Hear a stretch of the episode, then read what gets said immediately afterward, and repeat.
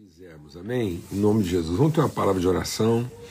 Pai, muito obrigado, obrigado pelo teu amor, obrigado pelo renovado da tua misericórdia, obrigado por esse dia maravilhoso, o privilégio de vivermos em família, caminharmos como família, comungarmos como família do Senhor. O Senhor, como Pai, nos alimenta, nos orienta, nos direciona, nos sustenta, nos move nos impulsiona, Senhor, nos inspira. O Espírito do Senhor movimentando, impulsionando, potencializando, multiplicando virtude em nós, a partir de nós, através de nós, o Senhor gerando, ó Deus, estabelecendo a semente das virtudes no nosso coração, para que nós possamos frutificar e entregar, comunicar, transmitir virtude a outros, ó Pai somos participantes da tua natureza abençoadora. O Senhor nos levantou e nos abençoou para que sejamos abençoadores, para que em nós sejam benditas todas as famílias da terra. Muito obrigado por esse privilégio. Nós não estamos aqui, Senhor, na condição de, de carência, Senhor. Nós estamos aqui na condição de virtude, de fé, de entendimento, de certeza, de convicção, de bênção em nome de Cristo Jesus. Que essa semana que começamos hoje seja uma semana mesmo de multiplicação, Senhor, de expansão, de revelação, de manifestação de tudo aquilo que o Senhor já depositou na nossa vida, para que nós possamos materializar. No nome de Cristo Jesus, o Senhor. Amém e amém. Graças a Deus, graças a Deus. Bom, sempre lembrando que vou tirar aqui brevemente os comentários, sempre lembrando que quando a gente está falando aqui, vamos, vamos repetindo sempre, sobre princípios no plural, é porque a partir do fundamento, da essência, né, da, da, da condição essencial, que é o amor de Deus, revelado na graça de Cristo, pelo poder do Espírito Santo, nós vamos participando, nós vamos encontrando né, as expressões, as, as formas através das quais esse amor se revela. Então nós temos uma condição essencial, principal, fundamental, a pedra angular, mas depois a gente vai sendo edificado, né, como pedras vivas. Então, o que, que são essas expressões principais, também essenciais, elementares na construção desse edifício, dessa casa espiritual que nós somos nós, para manifestação das virtudes de Deus. Então, nosso esforço aqui a cada domingo é ir, é ir edificando, colocando essas pedras, identificando essas pedras vivas através das quais nós vamos sendo construídos como casa, como comunidade espiritual para manifestação da natureza e da glória de Deus a partir daquilo que é o essencial, o amor do Pai. Amém? Então vamos ler aqui em Mateus capítulo 18, é, Mateus 18, 18 e 19. Digo a verdade. Tudo, digo a verdade, tudo o que vocês ligarem na terra será ligado no céu, e tudo que vocês desligarem na terra será desligado no céu. Esse vocês aqui não é um conjunto de individualidades você é uma comunidade vocês. Então não é um coletivo de você, é uma consciência de vocês, não é um coletivo de eu, é uma comunidade nós. Então tudo que nós, como comunidade, tudo que nós em comunhão, tudo que nós em relacionamento de convicção, de fé relacional, ligarmos na terra será ligado no céu, e tudo que desligarmos, e é tudo, será desligado nos céus. Tudo inclui todas as coisas e não exclui coisa alguma. É tudo, é tudo. É uma totalidade, é uma plenitude, é um absoluto. Tudo é um absoluto. Então também digo que se dois de vocês concordarem na terra em qualquer assunto sobre o qual pedirem, se houver acordo se houver comunhão, se houver testemunho, se houver um sim e para cada sim um amém, tudo, qualquer assunto. Deixa o Espírito de Deus ministrar o nosso coração. Qualquer assunto. Isso quer dizer que a igreja não tem que se ocupar, nós, como filhos e filhas de Deus, não temos que nos ocupar de alguns assuntos. Nós podemos nos ocupar de todos os assuntos, porque em qualquer assunto, como comunidade, como povo de Deus, como comunhão, sobre o qual nós pedirmos, isso será feito a nós, a vocês, no sentido comunidade, nós, comunidade vocês, por meu Pai que está nos céus. Pois onde se reunirem dois, onde se encontrarem, onde dois ou três estiverem em comunhão, no meu nome, ali eu sou no meio deles. Então, a plena manifestação da pessoa Cristo está na comunhão mínima de dois ou três. A comunhão mínima de dois ou três é a condição máxima para tratar de qualquer assunto. Então a igreja ela não pode ser omissa, a igreja não pode ser covarde, a igreja não pode ser indiferente, a igreja não pode ser tímida, porque a igreja é a condição essencial, a comunhão da igreja no Espírito Santo é a condição essencial para resolver qualquer assunto.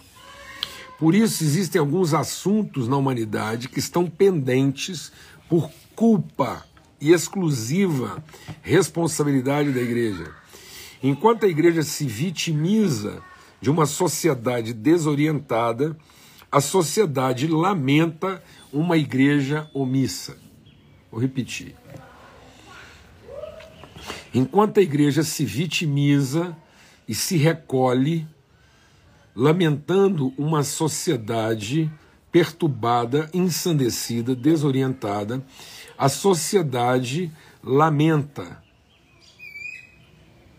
Ela sofre as consequências de uma igreja omissa essa igreja que é quem deveria estar resolvendo todos os assuntos, porque ela tem a condição essencial, básica, fundamental para tratar de qualquer assunto com propriedade, com autoridade, com congruência e com eficácia, que é a comunhão de dois ou três.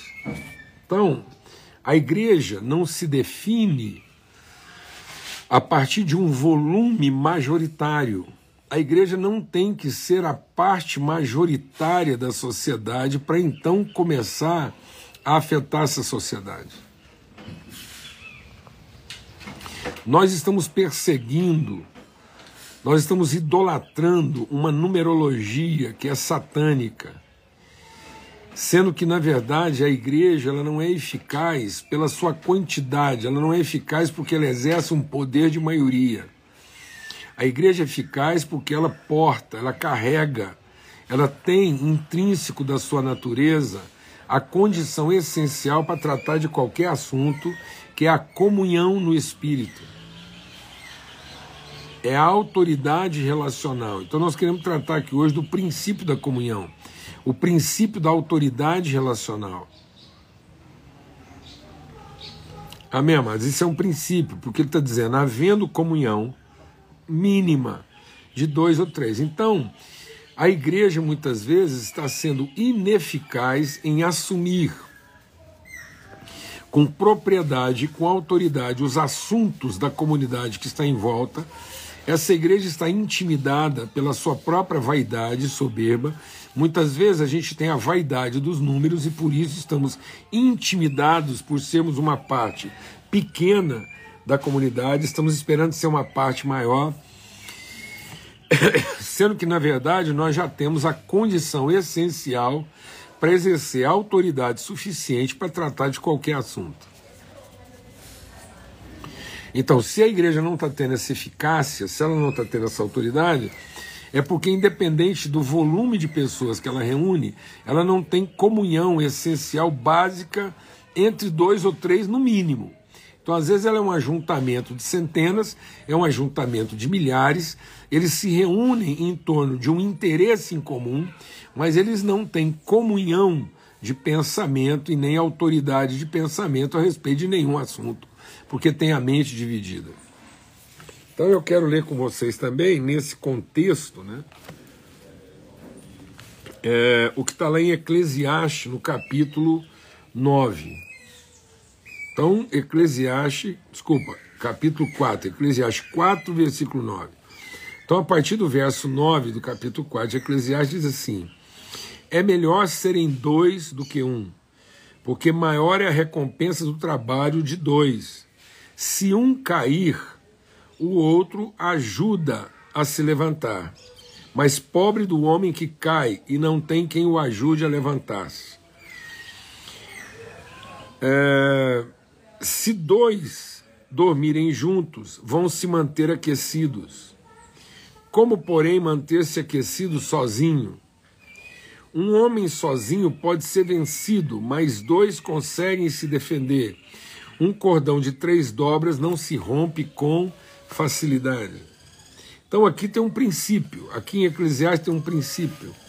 Então, se está havendo fracasso, esfriamento, então se alguém está esfriando na, na motivação, está esfriando na espiritualidade, está esfriando na sua disposição, se você está perdendo disposição, se você está perdendo motivação, se você está perdendo força, não é por uma questão de competência, não é por uma questão de capacidade, é por uma questão relacional. Então, eu vou falar uma coisa muito séria aqui hoje de manhã. Todo fracasso, todo colapso, qualquer colapso, eu não preciso saber o que, que aconteceu.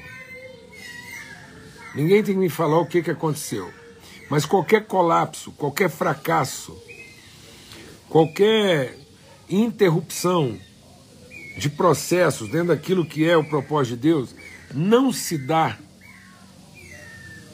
por falha metodológica, por falha estrutural, nem por falha institucional. As coisas não colapsam porque usaram a metodologia errada ou porque tem a estrutura errada. O colapso nunca acontece. Nós podemos ter problemas, nós podemos ter dificuldades. Passa um pessoal de trilha aqui agora. Nós podemos ter problemas, dificuldades, nós podemos ter resistência. Então nós podemos enfrentar uma resistência muito grande, ter uma dificuldade muito grande, passar por problemas muito graves, mas isso não é suficiente para entrar em colapso. O colapso, o fracasso, a interrupção dos processos nunca se dá por questões estruturais, metodológicas e organizacionais. Todo colapso e fracasso se dá por uma questão relacional. É porque houve uma ruptura na relação. Porque qualquer situação de desafio, qualquer problema, por mais grave que seja, se houver uma relação mínima de dois ou três em comunhão, isso é autoridade suficiente para reverter qualquer processo. Porque aqui está dizendo. Então, um processo ele não fracassa porque é um, é um, por conta de um acidente, ele não fracassa por conta é, de uma dificuldade, ele não fracassa por conta de uma intempérie. Então alguém caiu, um acidente, uma dificuldade, um problema, ele não está aquecido, então é uma intempérie, é um, é, um, é, um, é, um, é um desafio fora da sua competência. Então esfriou, esquentou, isso está fora da competência. Ele caiu porque ele tropeçou, ele fraquejou, ele teve uma, uma, uma falha é, é, estrutural, ele teve uma falha organizacional, ou está passando por um intempério, uma situação imprevista, um, um acidente de tempo e espaço. Então por que está o fracasso? Porque ele está sozinho. Porque não havia alguém efetivamente compromissado em participar do processo a ponto ou de aquecê-lo ou de levantá-lo. Então, a solidão é a causa querer fazer as coisas sozinho ou estar sozinho naquilo que nós estamos fazendo ou pensar que sozinho nós vamos conseguir alguma coisa, essa é a causa de todo colapso. E as coisas não colapsam apenas quando elas dão errado. A solidão é capaz de gerar colapso e fracasso, mesmo naquilo que estava dando certo. Elias, Elias acabou de produzir um grande evento, desceu fogo do céu, envergonhou os profetas de Baal, eliminou a concorrência. Então Elias eliminou a concorrência, ele está sozinho como profeta. Ele não tem concorrência profética. Ele trouxe uma manifestação inequívoca do poder de Deus e que Deus estava com ele. Ele tripudiou sobre a fé dos outros. Elias sozinho foi maioria. No entanto, depois de tudo, ele se encontrou só. Ele não tinha uma relação. Ele exauriu sua capacidade de manifestar poder e terminou sozinho. Então não foi a falta de poder, não foi a falta de capacidade, não foi a estratégia errada. A estratégia que ele usou foi uma estratégia dada por Deus. O poder que ele manifestou não era um poder satânico, era o poder de Deus. Ele estava manifestando o poder de Deus. Mas o que, que faria com que Elias entrasse em colapso? Sua solidão. Então deixa o Espírito de Deus ministrar o nosso coração. Não há fracasso, não há colapso, não há interrupção de processo que venha de uma causa estrutural, organizacional, funcional, metodológica.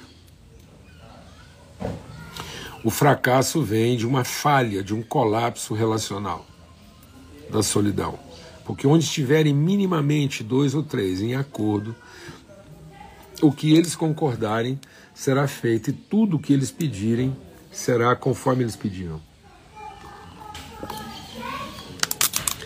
Por isso que Jesus diz que o que colapsa uma casa é o fato dela estar dividida. Uma casa dividida não subsistirá. Então, muitas coisas, ou todas as coisas, estão colapsando na vida das pessoas, é porque antes de haver uma quebra, um, um colapso funcional, estrutural, metodológico, organizacional, houve uma falência relacional. E o que, que acontece?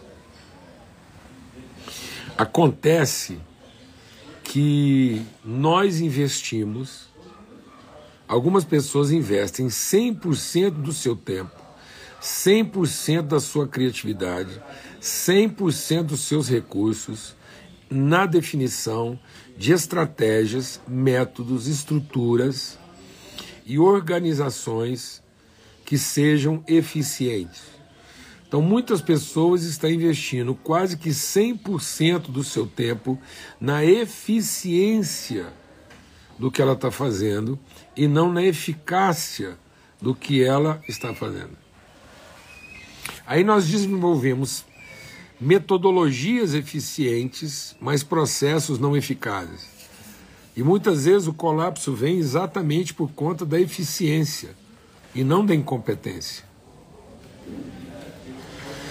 A incompetência ela não gera uma frustração e um fracasso. A incompetência gera misericórdia, compaixão, solidariedade. Agora, competência desassociada de comunhão gera vaidade, soberba, ganância, direito. Então, quando eu exploro ao máximo a minha competência e não construo relacionamentos, eu vou exacerbar a minha vaidade. Então o colapso vai vir da minha vaidade, da minha soberba, da minha presunção. Da ideia de que sozinho eu conseguiria prevalecer e sozinho eu teria uma recompensa maior, ou eu teria um reconhecimento maior daquilo que eu estou fazendo.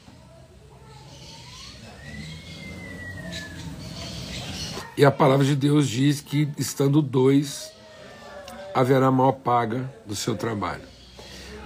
Um cavalo sozinho, um cavalo sozinho, um cavalo forte, é capaz de arrastar, ele tem força de arrasto de até mil quilos. Então ele não é carregar, ele pode arrastar, ele pode deslocar, se tiver lá as condições para isso, até mil quilos. Dois cavalos não arrastam dois mil. Dois cavalos juntos têm capacidade de arrastar até 10 mil quilos. Porque não é uma força associada, é uma força combinada. Ela é vetorial. Ela não é a soma dos dois esforços, ela é a potencialização dos dois esforços. Então, muitas vezes, nós associamos de forma eficiente nossos esforços na estruturação. Então, as pessoas só se reúnem para pensar formas e estruturas, metodologias, mas não se encontram para fortalecer seus vínculos. Então eles começam a criar pontos de fragilidade naquilo que eles estão desenvolvendo. Então o pouco sucesso que eles alcançam vai fazer uma pressão sobre aquela condição associativa que ela não tem condições de suportar. O pessoal está pedindo para desligar o chat. Amém? Graças a Deus. Então, se você está lamentando, ou se você está achando, deixa o Espírito de Deus ministrar o nosso coração. Se você está achando que o seu sucesso é, vai se dar porque você descobriu a metodologia, você descobriu a forma, a estrutura, você agora é, é, você descobriu, você você agora é o cara né? porque você discerniu uma forma de fazer. Então você vai ter alguma eficiência. Você vai conseguir viabilizar alguma coisa. Você vai até descer fogo do céu. Mas você não vai conseguir dar sustentabilidade àquilo que você mesmo está construindo, e a própria força do que você está construindo vai fazer você entrar em colapso. Não culpe o diabo. Culpe a sua iniquidade, a sua soberba. O diabo não tem a culpa do nosso fracasso. O diabo tem a culpa da sedução, mas a culpa do fracasso é nossa. Porque ele soprou, né? ele soprou a chama da nossa vaidade, da nossa soberba, da nossa cobiça, da nossa presunção de achar que sozinho a gente ia mais rápido e teria mais lucro. E é aí que está o nosso fracasso. Porque quando você cair, não é se você vai cair, é quando você cair, não haverá quem te ajude. Quando as condições climáticas mudarem e você que construiu no calor começar a sentir frio, ou você que construiu no frio começar a sentir calor, você não vai encontrar quem te ajude. E muitas vezes você você alimentou seus próprios saqueadores, porque como você criou um ambiente de vaidade, soberba, cobiça, ganância, estimulando todo mundo a investir só na metodologia, na eficiência, no desempenho, na capacidade, na estrutura, eles estão à espera que você fracasse para tomar um quinhão daquilo que você construiu, se não tudo. Então, meu irmão, inverta. Faça uma inversão radical nas suas prioridades hoje. E eu quero dizer uma coisa muito grave, presta atenção nisso, e segura, e medita sobre isso. Uma agenda relacional compensa um déficit organizacional. Se você tiver uma agenda de relações, de amizade, de conhecimento, de vínculo, de valores, de comunhão, você vai compensar uma deficiência estrutural, organizacional, metodológica. Mas uma agenda metodológica, uma agenda institucional, organizacional não compensa um déficit relacional, exacerba. Então, se a sua prioridade é a organização, o planejamento, a estruturação, a metodologia, as metas e a relação fica em segundo plano, O dia que você quer entrar em colapso, você não tem um relacionamento eficaz para sustentar o colapso da estrutura e da organização. Pelo contrário, a falta do relacionamento vai fazer com que o colapso seja ainda maior e muitas vezes insuperável. Fracasso. Acabou. Porque você não tinha a condição relacional para sustentar o fracasso que é, é, é factível. Agora, se você tiver uma uma agenda relacional, ela é capaz de sustentar, amparar e, e compensar todo, não é qualquer, não, todo colapso organizacional, estrutural, funcional e metodológico. Pergunta: quanto tempo você gasta na sua agenda relacional e quanto tempo você gasta na sua agenda de planejamento, organização e estruturação? Quem caminha com você consegue definir de fato qual é a sua prioridade. Os afetos ou os resultados. Quando você encontra com alguém com quem você relaciona no seu ambiente de trabalho, você primeiro fala dos resultados, dos problemas ou dos afetos?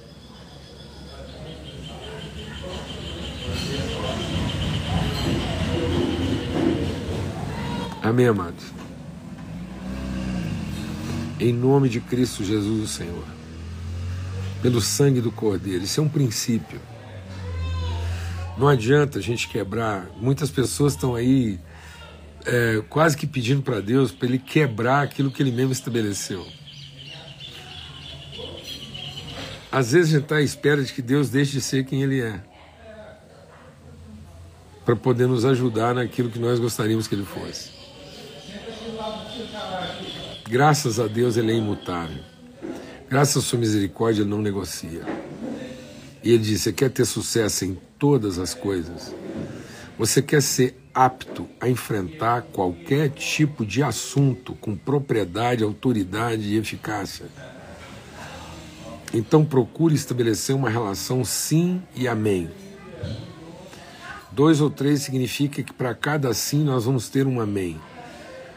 Para cada sim que eu digo, alguém diante de Deus vai dizer que esse sim seja.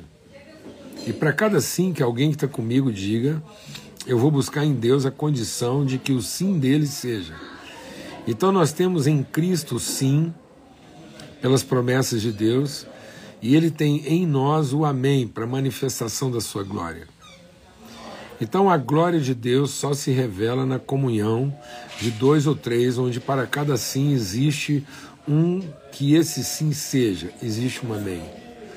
Caso contrário, nós podemos ter a eficiência que for, nós podemos ter a competência que for, nós podemos ter o nível organizacional que for, nós podemos ter a estrutura que for, que ela vai entrar em colapso.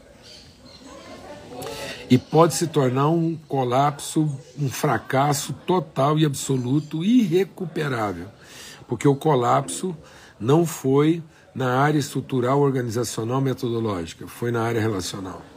E isso Deus não negocia. Por isso que o diabo, sabendo que há seis coisas que Deus abomina, que Deus rejeita, mas é uma única só que ele abomina, ele trabalha naquilo que Deus abomina e não naquilo que Deus rejeita.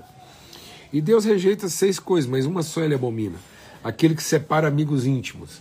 Então o diabo começa a criar problemas estruturais, dificuldades, para ver se ele cria inimizade entre as partes que estão envolvidas no processo.